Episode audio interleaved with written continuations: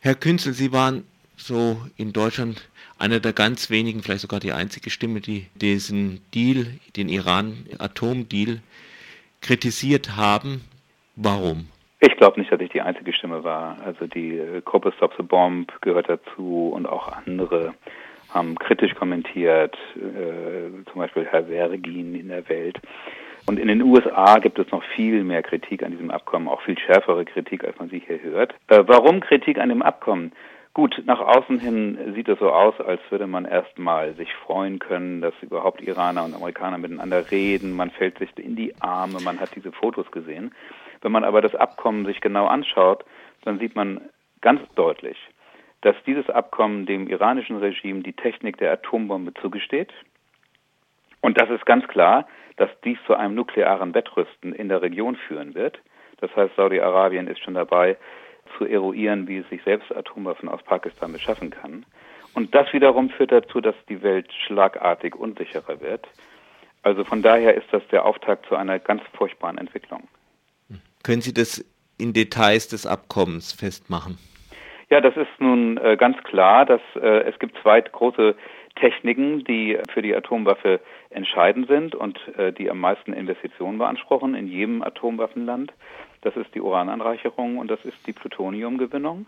Und beide Techniken werden nicht nur für das Interimsabkommen von sechs Monaten weiter laufen dürfen oder vorbereitet werden dürfen, sondern für beide Techniken ist auch im Endstatusabkommen, das heißt also in dem, was dann auf lange Sicht beschlossen werden soll, festgeschrieben, dass es diese Anlagen in Iran weitergeben soll.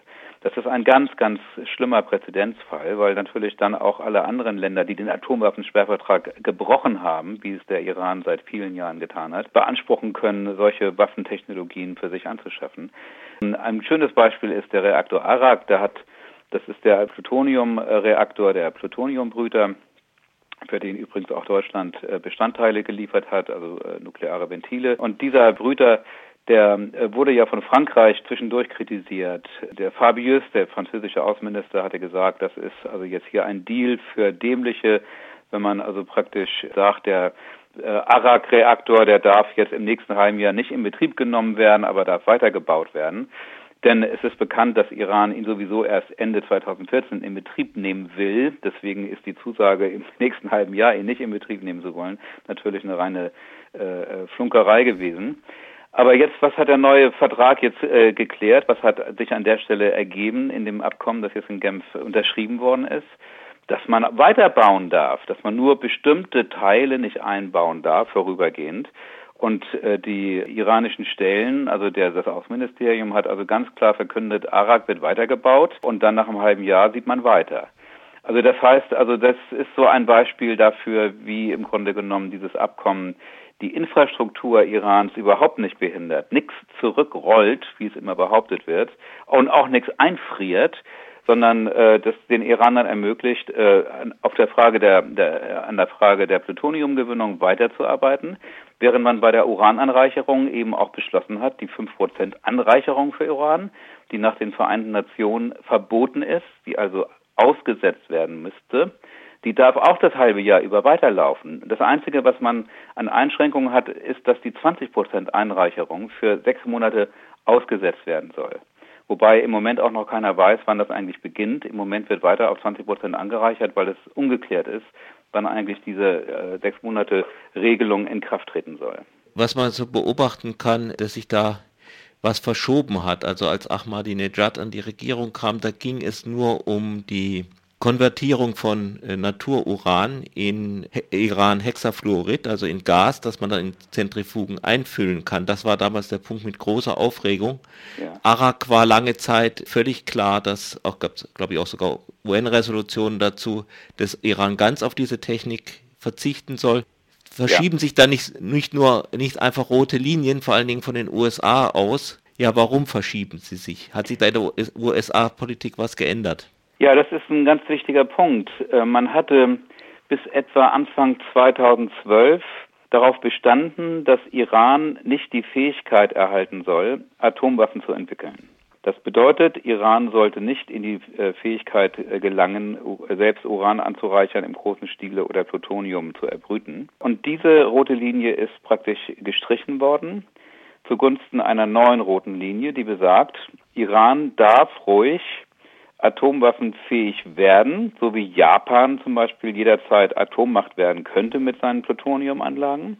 Aber wir werden verhindern, dass am Schluss die Atombombe dabei herauskommt. Dann würden wir sogar militärisch intervenieren. Das ist das, was dann Obama wiederholt erklärt hat.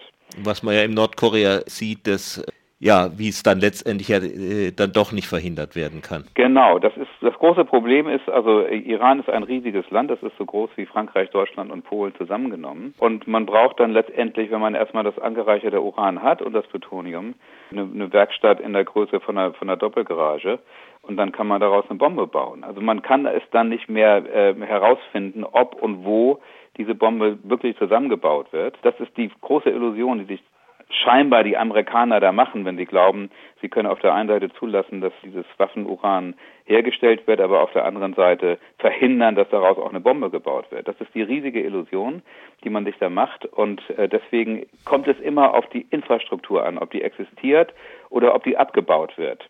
Und die nukleare Infrastruktur, die Infrastruktur für die Bombe, die wird mit diesem Abkommen überhaupt nicht abgebaut, sondern zementiert.